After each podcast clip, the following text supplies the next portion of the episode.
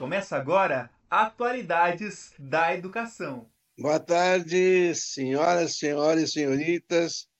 É, nós estamos aqui agora com, por enquanto, o senhor Márcio Penins, José Peninsky, que é diácono da Igreja Católica, e daqui a pouco, certamente, o Luiz Fernando, o senhor Luiz Fernando Lopes se juntará a nós. O tema de hoje é traduções antigas da Bíblia. Inclusive, o Antigo Testamento vem bem, bem depois, né? Mas tem traduções antes do século I, né? Isso. Século tem, tem, passa pelos dois ali, professor. Também. Então, vamos primeiro fazer com o professor Márcio Perinsky para se apresentar e começar a falar sobre a história das traduções. Ok. Então, boa tarde a quem nos acompanha, né, quem vai acompanhar também depois, de forma síncrona. Né? Agradeço desde já o convite do professor Moser, convite do professor Luiz Fernando para fazer uma fala, né? E aí, quando eu comentei desse tema, é porque é um tema não muito comum. É quando pensa em traduções da Bíblia, logo você pensa da tradução do hebraico, do grego, do latim para a língua portuguesa, que é a nossa língua vernácula hoje. Então, é muito interessante nós entendermos que não só a Bíblia Sagrada, a Bíblia que é cristã, né, cristã e também o Antigo Testamento, que é do judaísmo, ele é um livro de religião, foi escrito num contexto, teve os seus usos, as suas transmissões, primeiramente transmissões orais, é, as cópias dos textos, os usos litúrgicos desses textos sagrados, né, pelas pelas comunidades de fé, e a partir disso, dessa experiência de expansão da, das religiões, seja o judaísmo, seja o próprio cristianismo, foram surgindo necessidades de tradução dos textos das suas línguas, né, as suas línguas originais, para os, as línguas, né, no caso daquela época, né, da, da antiguidade. E aqui nós lembramos que, quando falamos da Bíblia cristã, da Bíblia Sagrada, é, estamos lembramos que ela foi escrita, é, o Antigo Testamento é, em hebraico, algumas partes em aramaico, temos livros também que foram escritos em grego, né, na, sobretudo na perspectiva aí de quem considera a tradução das 70. Vamos falar sobre ela também depois. E o Novo Testamento, todo ele foi escrito em grego. E é interessante que é, não, não, é que era, eram as línguas utilizadas para a fala. Quando falamos, sobretudo, da Palestina, os judeus que voltam no exílio da Babilônia, os hebreus, eles vão falar o aramaico. O aramaico ele será uma espécie de o que hoje para nós, professor Moser, é o inglês, porque é uma língua comum, né? É uma língua que todos os países né, têm que saber o inglês porque seria uma língua universal né, para uso. É, o aramaico o foi na antiguidade, ali, sobretudo na região do Oriente Médio, do Oriente Próximo, da, do que seria a Mesopotâmia. Com a expansão do, do Império Babilônico, é, muitos povos, culturas utilizavam para a língua, para a fala, o aramaico. Tanto que é, o próprio Jesus ele fa não falava hebraico, Jesus falava aramaico os textos que falam sobre Jesus não, não são escritos em aramaico, que era a língua dele, foram escritos em grego, que era a língua da época, a língua que estava ali né, após o, o, com o domínio, né, o avanço do Império Grego, do Império Macedônio, é, a língua do Império é a língua grega. Porém, o Antigo Testamento, que é o Antigo Testamento é, dos Hebreus, ele, apesar deles falarem aramaico, a língua de escrita é o hebraico. Né? E aqui aproveito para fazer um comentário que nós estamos aí, né, professor Alvino Moser, o senhor já deve estar sabendo também dessa informação. Nós tivemos um tempo atrás aí um curso de extensão em grego, também um curso de extensão em hebraico, que foi oferecido aí para a comunidade, né, além dos que estudam conosco aqui na Uninter. E agora está aí já, né, já saiu do forno dois novos cursos. Um sobre aramaico, que é a língua que Jesus falava, inclusive é, é, a língua que alguns utilizam hoje na liturgia, alguns cristãos, e também nós estamos aí saindo do forno com um curso de extensão em latim. Então aproveito para fazer esse comentário, né? Siga-nos aí nas redes sociais da Uninter, em breve estaremos divulgando estes dois novos cursos de línguas antigas, né, em relação com a Deixa aqui um primeiro panorama, professor, para depois Você sabe... nas traduções de trás para frente. Quais são professores que falam aramaico, hebraico e, e, vão dar curso de grego? Que são professores. Grego é bastante, tem muita gente, né? Isso.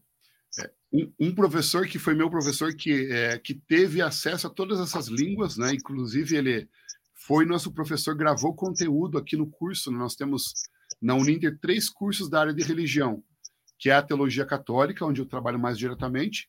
Temos também a teologia interconfessional e temos a licenciatura em ciências da religião.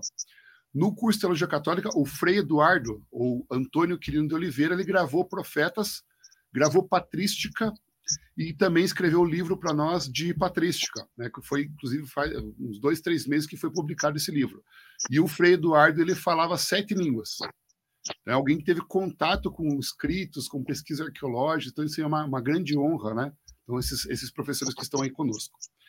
Mas. Havia, é... havia não sei se morreu, Patarcísio, que era jesuíta, e falava 14 línguas da, da, da região lá da, da Bíblia, né? Sim. E tem pessoas que têm facilidade para as línguas, né? Uhum. Tem papa que falou 30 línguas, né? Não sei se foi, foi Pio XII, ou não foi, não foi João 23, evidentemente, né? Sim. Mas é diplomata. Mas os papas, o nosso papa fala, digamos, cinco, seis, umas sete línguas, mais ou menos. Isso. Então, é praticamente porque existe. Ele vai amanhã para a Mongólia, como é que ele vai falar lá? Para entendido pelos, a turma habitante da Mongólia. Uhum. Ah, eles têm os sistemas de intérpretes, né, muitas vezes, né, que hoje a gente tem a modernidade para isso. Mas, professor Alvino, é muito interessante a gente entender, né, então, quando falamos do, dos textos ali da Bíblia, então estamos lá na, na, no, no, Oriente Próximo, né, na, na região da Palestina. E é, como é uma região de transição, de comércio, é uma transição onde as caravanas passam por ali, onde vários impérios ali dominaram, é muito comum até hoje que as pessoas falem mais de uma língua nessa região. É diferente de nós que estamos aqui no, no, no Brasil, língua portuguesa, tranquilo, né? Mas esse, esse, essas populações elas já são acostumadas, né, por conta de diferentes impérios, dominações, povos que estão ali, culturas, a falar realmente uma diversidade de línguas. E a primeira. Uma pergunta. Né, uma pergunta. Como é que foi. Que língua foi escrito em primeiro lugar? O Gênesis, depois o número Levíticos, depois vem os reis e os salmos. Isso. Cânticos dos Cânticos. Isso. Então, a, a língua original, né, lembrando que os, os hebreus eles mantiveram o, hebraico como uma língua, é, uma língua litúrgica, uma língua de textos sagrados. Apesar de dos cativeiros, das situações que, em que eles viveram, eles terem que aprender outras línguas, como deu o exemplo do aramaico, os textos é, eles colocam por escrito no hebraico. E aí, para nós, né, nos estudos bíblicos, é, a, a versão mais antiga da Bíblia, e claro que, obviamente, né, ela está antes de Cristo, é chamada, o chamado texto massorético. Esse texto massorético é o texto mais antigo que se tem conhecimento da Bíblia. Eu gosto de comentar também que é, nós não temos nenhum texto é, impresso, né, o pergaminho, o papiro original dos textos dos livros da Bíblia. Tudo que se tem em mãos hoje são cópias de cópias de textos bíblicos. Não existiam editoras naquele período então, os, os religiosos daquele período, né, grupos ali de, de escribas, podemos dizer assim, né, professor Alvino? É, sobretudo no Antigo Testamento, havia grupos de escribas, verdadeiras comunidades religiosas que dedicavam a sua vida a fazer cópias de cópias de textos.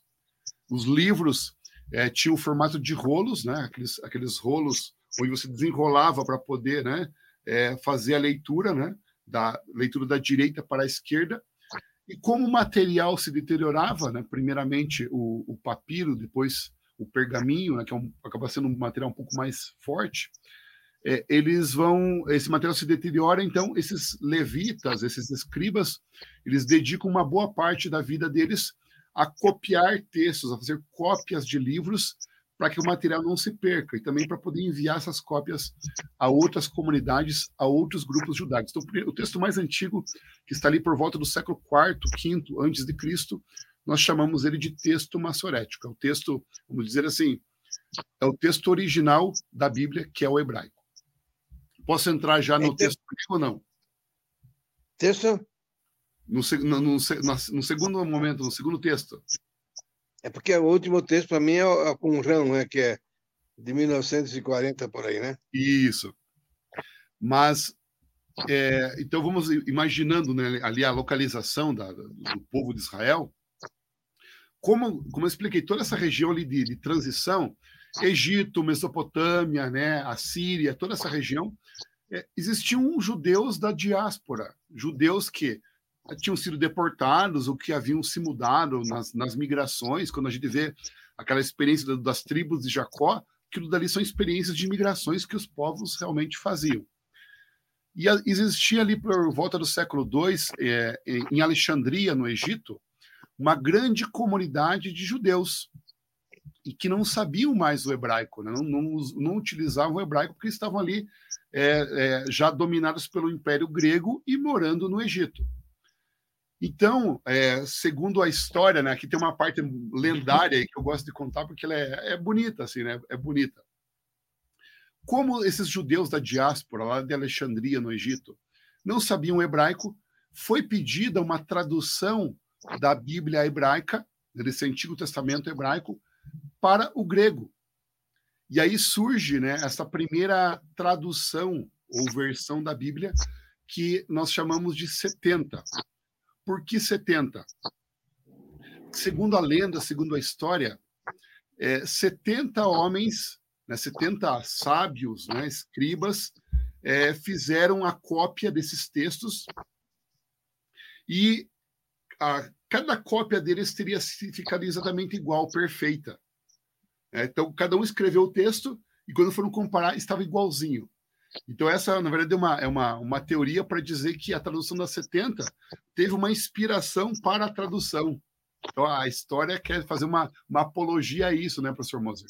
Dizer que esses sábios foram inspirados por Deus para traduzir do hebraico para o grego e todos né, é, escrevendo de uma forma, é, uma forma comum, usando as mesmas palavras, as mesmas linguagens. E aí o que acontece? É, nessa região ali da Alexandria, no Egito, é, os judeus já tinham outros textos sagrados, outros textos que eles utilizavam na, su, na sua literatura, na sinagoga, é, na, enfim, na, nas suas liturgias, considerado ali como textos de religião. Quando os, o, esses tradutores da 70 fazem esta tradução, o que, o que acontece? Eles também é, traduzem esses novos livros que foram escritos ali pela região. Um exemplo disso, né, são aqueles livros que nós chamamos hoje de deuterocanônicos. Eles constam na Bíblia das 70. São aqueles, aqueles livros do Antigo Testamento que nós, no caso nós cristãos católicos, consideramos como sagrados e os judeus no Sínodo de Jâmina, né, que é ali próximo do século I, não vão considerar como sagrado porque eles fazem uma linha de corte, um cânon. Né, a gente precisa entender é, o cânon judaico, o cânon cristão, depois o cânon protestante, que é lá do século XVI, né, para entender por que essa diferença de livros considerados como sagrados. Mas esses sábios já consideram ali os livros que nós chamamos hoje de deuterocanônicos como livros tidos como sagrados. E aí nós temos né, essa, essa primeira tradução. Algumas curiosidades é, Jesus e os discípulos eles tiveram contato com a tradução da 70. É, eles, é, vamos dizer assim, leram, tiveram contato, rezaram textos que eram provenientes da 70. Os autores do Novo Testamento também utilizam citações de textos que são, em parte, da 70. Então, é, por que, que eu estou comentando isso? Para dizer que essa 70 foi uma, ela popularizou é, a Bíblia para aqueles povos que não utilizavam a língua hebraica, os judeus que não utilizavam a língua hebraica, e, em consequência disso, também com a expansão do cristianismo, o cristianismo considerando o Antigo Testamento como, como sagrado, também aqueles povos que não eram de origem judaica vão conhecer e vão ter acesso à Bíblia a partir das 70. Professor Moser, não sei se você quer comentar alguma coisa, fazer uma pergunta. Quer... É uma pergunta seguinte aqui. Os comentários da Bíblia é, pelos judeus, né, pelos fariseus, escribas, é, e os grandes sábios judeus lá, né, era é escrito em hebraico ou é escrito em, em grego? Porque na, na cruz de Cristo teve a língua em, em, em, latina, hebraico e grega, né? Porque o, Império Romano dominou o mundo até 300 depois de Cristo, né? Mil anos de, de, de 650 antes de Cristo até 300 e pouco. Um, mil anos de domínio do Império Romano, não é isso?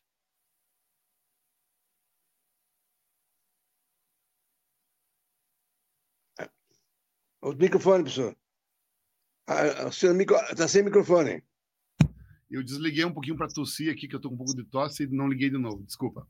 Professor Moser, com essas dominações dos povos, né, a gente vai entendendo que é, é, essa influência né, da, da, questão da língua vai entrando também na questão dos textos sagrados, na necessidade de tradução de textos sagrados. E aí, só para acrescentar, né, quando eu dizia é, dos textos que lá na Alexandria os judeus já consideravam como textos de religião e que não estavam originalmente nesse texto massorético, são os textos de Tobias, Judite, Baruque, o Eclesiástico, o Livro da Sabedoria e primeiro e segundo Macabeus. É, também tem uma coisa que é bem comum para nós, né? Quando, por exemplo, né, para quem está nos acompanhando, mandar um abraço aqui para Neuza também, aqui da nossa comunidade, a esposa do Diácono Nilceu. Obrigado, Neuza, por assistir, por participar com a gente. É, é, por exemplo, quando alguém fala do Salmo Bom Pastor, professor Alvino, qual que é o Salmo?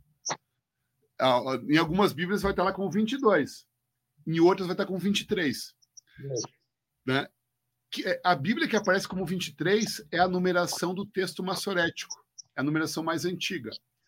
Quando os gregos, né, a tradução grega da 70 surgiu, eles reagruparam alguns salmos e dividiram outros. Então, o Salmo do Bom Pastor, na tradução é, da 70, na versão da 70, ele é o Salmo 22, porque o 9 e 10 foram unidos né, para essa, essa tradução da 70. O que é o Salmo 9 e 10 da Bíblia hebraica se torna o Salmo 9 da Bíblia da 70. Então, diminui um e o Salmo, o Salmo do Bom Pastor se torna o Salmo 22. E aí, por isso que algumas Bíblias têm um, dois números né, nos no Salmos. Aí é muito interessante que você olhe no início da sua Bíblia, porque lá tem uma, deve ter uma explicação se a numeração maior é a da 70 ou a da Bíblia hebraica. Né? E os cristãos, é, sobretudo os cristãos católicos, para sua liturgia, é, utilizam a numeração da 70, né? porque depois é, essa, essa tradução 70 vai influenciar uma outra tradução, que é a Vulgata, e daqui a pouquinho a gente chega nela. Ok, professor Moser, podemos avançar? Sim, sim. Inclusive, é bom dizer a questão de regionalismo da época depende. Por exemplo, se falar hoje a manga de colete, ninguém sabe o que é. No meu tempo de criança, a coisa era, era uma linguagem comum. Hoje ninguém sabe o que é um colete, né? E ninguém usa mais colete debaixo de paletó, né? Quase que eu então coloquei então, aqui, mas ia ficar estranho antes de, da aula. Vou colocar uma, um, colocar uma, uma, manga longa, mas eu tinha o colete aqui. tá bom, então. Já pode continuar, que está muito, tá muito interessante. Que legal. Então, é, essa tradução. Isso, então, essa tradução da 70 tal, chega no som aí, né? Beleza? Tá ouvindo? Então, essa tradução da 70 podemos dizer que é, é a mais importante, né? Tradução mais importante texto. Inclusive, uma curiosidade aqui, né? Que é uma curiosidade que entra um pouquinho na questão dogmática. É, na Bíblia hebraica, lá no profeta Isaías, tem aquela passagem: Eis que uma jovem conceberá. Eis que uma jovem conceberá. Está lá no texto massorético. Quando os, os, os 70, né, esses sábios vão fazer a tradução, eles não colocam eis que uma jovem, eles mudam para eis que uma virgem. Eles, né, tem, tem diferença né, na, na expressão. E aí, claro que para nós, cristãos católicos, a gente vai entender nessa interpretação já uma inspiração da vinda do Messias, né? Então é uma, uma questão bonita aí e que envolve o, as duas expressões, o texto maçorético como jovem e no texto do, da 70 como, é, ou Septuaginta, também a gente pode chamar isso, ou grego, é essa a expressão virgem. Nós temos também, professor é, Moser, outras traduções no, do Antigo Testamento e do Novo Testamento que vão surgindo ali, vão circulando, né? Como não existia editora, não tinha gráfica, o pessoal ia fazendo cópia e, de acordo com necessidades de suas comunidades, o pessoal criava outras situações de escritura. Por exemplo, né, é, como é, boa parte dos, é, dos hebreus já não sabia o grego, criou-se a Septuaginta. É, aliás, como não sabiam o hebraico, criou-se a Septuaginta. E boa parte também dos, dos hebreus não sabiam mais o hebraico. Então surgiu uma tradução que chama de Targum, ou Targumim. O que era Targum? Era uma tradução oral do hebraico para o aramaico, ali em volta do século I depois de Cristo. Ou seja, no período que Jesus viveu. Então, com certeza, Jesus, segundo aquela passagem de Lucas 4, que ele entra no templo, pega o rolo do profeta Isaías e lê a passagem, né? Lê uma passagem do profeta Isaías, quando se lia o texto em hebraico, você lia um verso e tinha que traduzir para o aramaico, oralmente. Então, isso era, era uma tradução oral. E quando se lia a Torá, era versículo a versículo. Você lia um, um versículo da Torá em hebraico, tinha que já traduzir para o aramaico. E quando era um texto dos profetas, você lia três versículos e traduzia né, do hebraico para o aramaico. Então, uma tradução oral. E depois essa Targum que essa tradução oral ela vai ganhar também uma versão escrita que é chamada de Targumim, né? então do hebraico para o aramaico. Também ali por volta do ano 140 depois de Cristo, é, um romano chamado Áquila, é, ele se torna judeu. Era um romano, se converteu ao judaísmo. E aí ele vai traduzir a Bíblia do hebraico para o grego. Daí vai pensar assim, mas peraí, mas os, o, a 70 já não fez isso? Só que o Aquila ele fez uma coisa diferente. Ele traduziu palavra por palavra. Como que fica para você ouvir no Moser? Sem concordância. Então ele pegou cada palavra né, do, do hebraico traduziu para o grego. Então, numa leitura assim, que você lendo, você não consegue entender muito bem, porque não tem a concordância, não tem a sequência das palavras, as preposições, a junção das frases. Mas esse foi o trabalho do Aquila. Traduziu esses 39 livros lá da, da do, do, Antigo Testamento, do texto maçorético. No ano 180 depois de Cristo, né, um outro personagem aqui, o Teodosião, ele vai fazer uma tradução é, fiel ao texto hebraico, mas ele utiliza a gramática do grego. Eu vejo que o pessoal tem, tem, tem bastante ali, bastante ideia, né?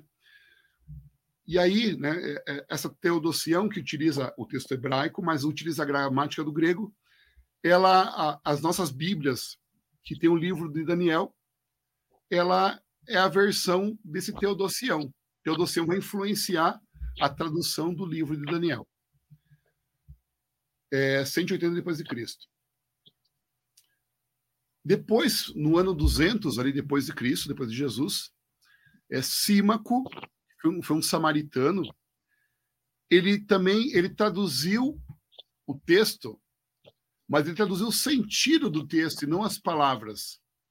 É, nós temos aí, professor Alvino, no mercado, né, nas editoras, algumas Bíblias que são assim: a Bíblia na linguagem de hoje, a Bíblia autoexplicada, a Bíblia com novas palavras. Então, o Símaco fez mais ou menos isso lá na antiguidade. Ele já meio que interpretou, pegou o texto, interpretou, escreveu a Bíblia com sentido a partir da perspectiva dele, né? Tem uma Bíblia autoexplicativa. Então, as editoras hoje não fizeram nada de novo. Elas copiaram o Símaco que lá atrás já teve essa ideia. E aí agora, professor Alvino, até assim eu faço uma inclinação aqui para falar do Orígenes.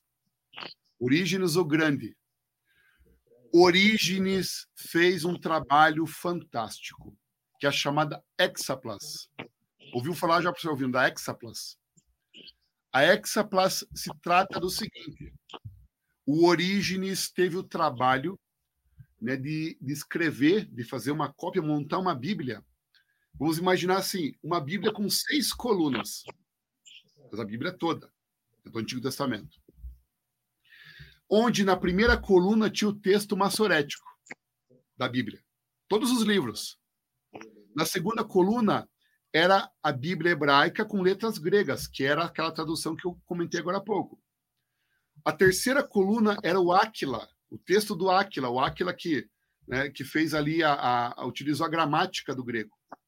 A quarta coluna era o texto do Símaco, que é esse que fez essa uma espécie de catequese a partir do texto, uma interpretação do texto na cópia. Na sexta coluna ele tinha 70. Aliás, na, na, na quinta, a 70. Então, o texto da 70. E o outro até o Docião, a versão do Docião. Então, imagine, Orígenes se deu ao trabalho de fazer uma cópia da Bíblia inteira das seis Bíblias que ele conhecia naquele período. Para quê? Para lendo cada coluna poder comparar. Será que deu trabalho isso para o senhor ouvindo? Eu estive um mês em Bolonha uma vez, é, no convento dos Deonianos. Deonianos, né? Que são padres do Deon, Sagrado uhum. Coração de Jesus, né? Então, um padre, um exegeta, um padre de exegeta, me mostrou uma edição com seis línguas. Não sei se é Plano, uma coisa assim, a edição. E achei interessantíssimo porque era uma Bíblia com seis línguas diferentes, né? Então, podia fazer uma comparação sinótica, né? Isso. Para quem soubesse, as seis uhum. línguas. Exato. Mas o Orígenes, né, que é um dos grandes aí padres da igreja, né? Da antiguidade, né, um dos, gigantes aí do, do, conhecimento teológico, enfim, ele se deu a esse trabalho. Né? Então, por isso que eu falei que a, a vênia a Orígenes. Porém, né, essa Bíblia do Orígenes, essa chamada Hexaplas, né, por ter ali seis colunas com seis traduções, versões diferentes da Bíblia, é, segundo os dados, ela foi queimada no ano de 638, quando queimou a biblioteca de Cesareia. Então, foi perdida ali, né, 200, 300 anos depois do Orígenes, esse texto ali fantástico, né, que era um material. Imagina se nós tivéssemos hoje esse material, né, que material fantástico para o estudo, para consulta, para pesquisa bíblica. Então, essa é Exaplas. É como, tem, é como aquele escutão que queimou a biblioteca de Alexandria, né? Também, também, né? Ou tem é. Alcorão, se tem Alcorão, não precisa, é, nós temos. Se não tem, uhum. não, vale. Uhum. Mas, mas que interessante, né? Assim, quanta co... Imagina quantas coisas, quantas riquezas nós não perdemos nesses incêndios, né, professor? Dessas bibliotecas. É. É, aí, uma curiosidade que tem aqui é que o, o utilizou 6 mil folhas de pergaminho para fazer esse trabalho da Hexaplas em 50 volumes, né? 50 blocos, rolos, né? conforme era ali na época. E o professor comentou ali sobre o Império Romano, quando Jesus é ali condenado, crucificado, é o império que está dominando, não é mais o Império Grego, que foi o anterior, já é o Império Romano. E o império sempre dissemina a sua língua. Se lá atrás né, a Babilônia eh, espalhou o aramaico, depois os gregos, a língua grega, os macedônios, e depois o, o Império Romano vai, vai expandir com a língua latina. O Império tem como língua oficial o latim. Aí o que acontece? Com essa tradução, é, com essa expansão do, do, do, do, Império Romano e depois, claro, com a própria expansão da igreja, do cristianismo, né? depois do século III, IV, é, vão sendo fundadas as comunidades, as igrejas, que utilizam o latim, né? a igreja do Ocidente. Os, os orientais ainda utilizam o grego, o aramaico, outras línguas, né? mas os, os, os cristãos ocidentais, em boa parte, têm o latim. E aí cada igreja, cada diocese começou a fazer a sua Bíblia em latim. É, cada um criava a sua, a, sua, a sua versão de Bíblia latina. E aí, a essas traduções antigas do, em latim, nós chamamos de vetus latina. Então, qualquer tradução antiga, né, é, antes da Vulgata, é chamada de vetus latina.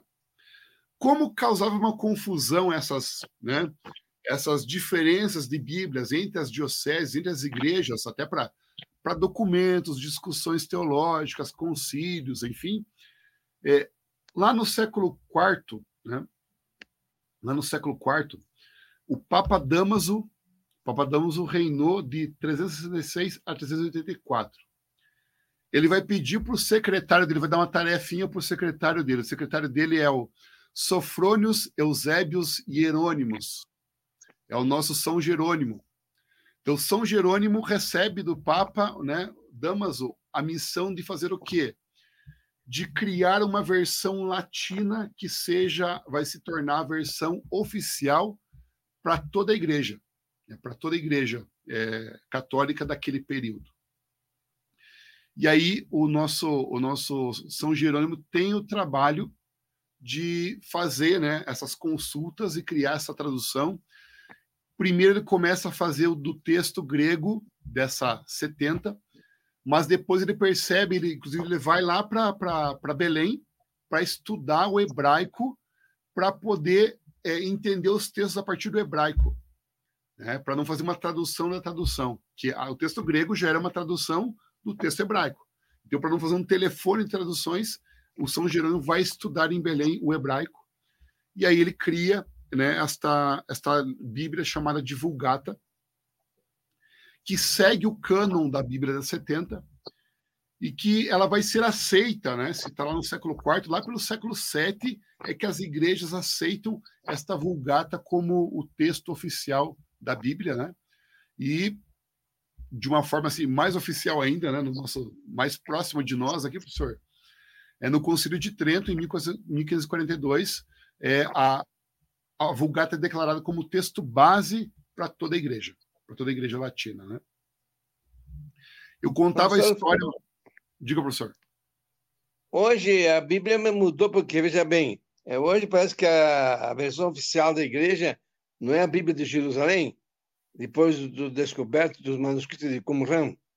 É, fala um pouquinho sobre isso, já que, é que temos apenas oito minutos, sete minutos. Né? E quais são as Bíblias? Eu, eu tenho três Bíblias em casa: Ave ah. Maria. Bíblia Protestante e a Bíblia de Jerusalém em francês. Tá, joia. É, o que acontece, professor? Só para fechar uma, uma, uma, ideia que eu tinha deixado uma curiosidade.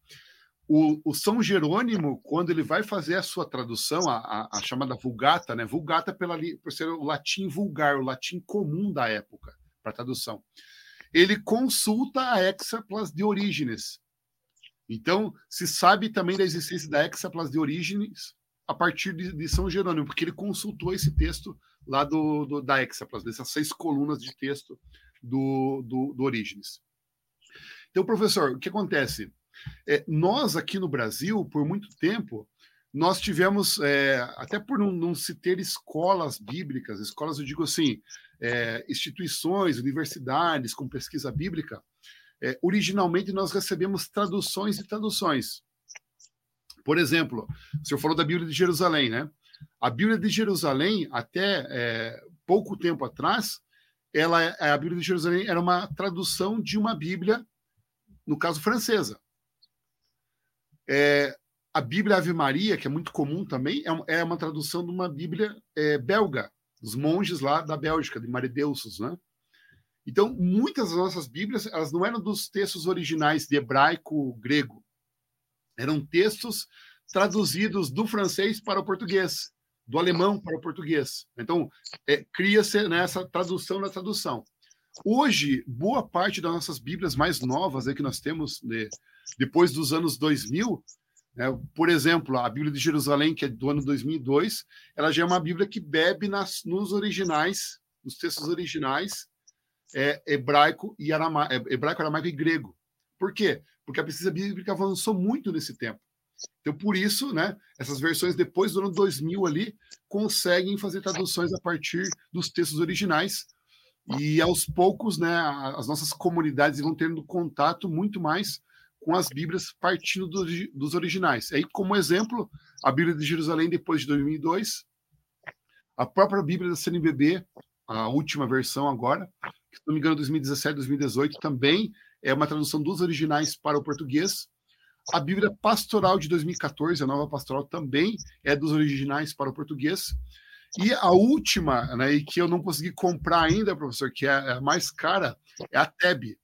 A nova TEB, né, a, a anterior, a, a TEB anterior era também do francês para o português. A atual que se não me engano é 2019, 2020, que saiu a versão, também é dos originais para é, a língua portuguesa.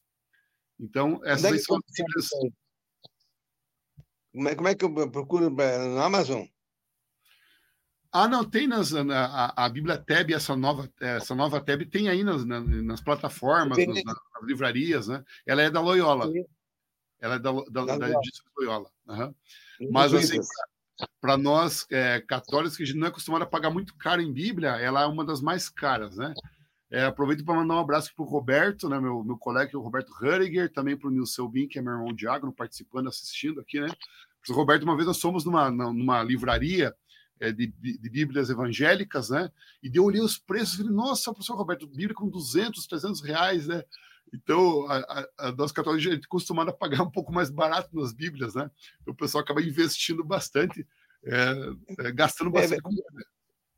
eu tenho um professor de exegética lá na, na, na Novaina, Beda Rigaud. Ele falava que os católicos se, se vangloriam de serem os detentores da palavra sagrada Bíblia mas 95% das Bíblias do mundo são protestantes. Inclusive, é, de Gutenberg foi já tem influência de Lutero. Né? E aí o professor, o senhor mencionou sobre a Bíblia do, do João Ferreira de Almeida, né? Então, para quem estuda, então é claro, ela é uma, uma versão, né? É uma Bíblia é, evangélica. É, ela não tem os nossos livros deuterocanônicos, né? Os, os, os livros ali que que originalmente estão escritos em grego, mas é, ela é uma tradução muito respeitada, né? Para quem estuda a Bíblia, pesquisa, aí seja católico ou evangélico, quem faz estudo de escritura, estudo bíblico mesmo científico, a Bíblia é, do João Ferreira de Almeida é muito respeitada, né? Como uma excelente versão. Só tem três minutos para terminar, professor. Isso. O tempo, Só... o tempo, o tempo urge, ruge. Só comentar, né, que daí existe uma questão canônica, a gente pode falar um outro dia sobre um programa só sobre isso, né? Que por que, que existem esses deuterocanônicos, ou que os, os evangélicos chamam de, de apócrifos, e os judeus também de apócrifos? É porque lá nos anos 90, quando os judeus perdem o templo, eles ficam apenas com, né, com os textos sagrados. E eles vão criar uma métrica. Qual que é a métrica que os judeus vão entender, né, os fariseus, de que o texto é sagrado? o texto para eles deveria ter sido escrito em hebraico, na região ali, né, da, da, que a gente chama de Terra Santa, e antes do século II. Então, esses textos que lá nas 70 foram traduzidos já não se encaixam nessa métrica que é depois de Cristo, ali vejam, é depois de Jesus. Mas nós, cristãos católicos, acabamos aceitando esses, bíblios, esses livros gregos porque o próprio Jesus, as primeiras comunidades, beberam nessa fonte das 70, então, para nós, é, cremos como textos sagrados. Agradecer aí né, pelo convite do professor Alvino, professor Luiz Fernando, agradecer aos nossos amigos que participaram aqui ao vivo, a Neuza, o Roberto, o Nilceu, né? E agradecer aqueles que vão assistir depois, né? Que, e que gostam do tema, de entender essa história das traduções bíblicas, né? A gente pode fazer uma, uma história sobre a tradução, as traduções brasileiras. Eu vou professor, uh, uh, professor Márcio Perinci, diácono, né? É, inclusive o seguinte, é, essa aula foi muito, muito, explica, muito produtiva, muitas explicações, e é necessário revê-la, porque por isso que está sendo gravada no YouTube e no Facebook, né? No, também na notícia da Uninter. É muito importante porque há muito, muito conhecimento que o professor uh, Márcio uh, José Peninski nos trouxe. Obrigado pela sua colaboração, sua erudição, sua informação também. Muito obrigado a todos e pelo respeito e atenção e até a próxima vez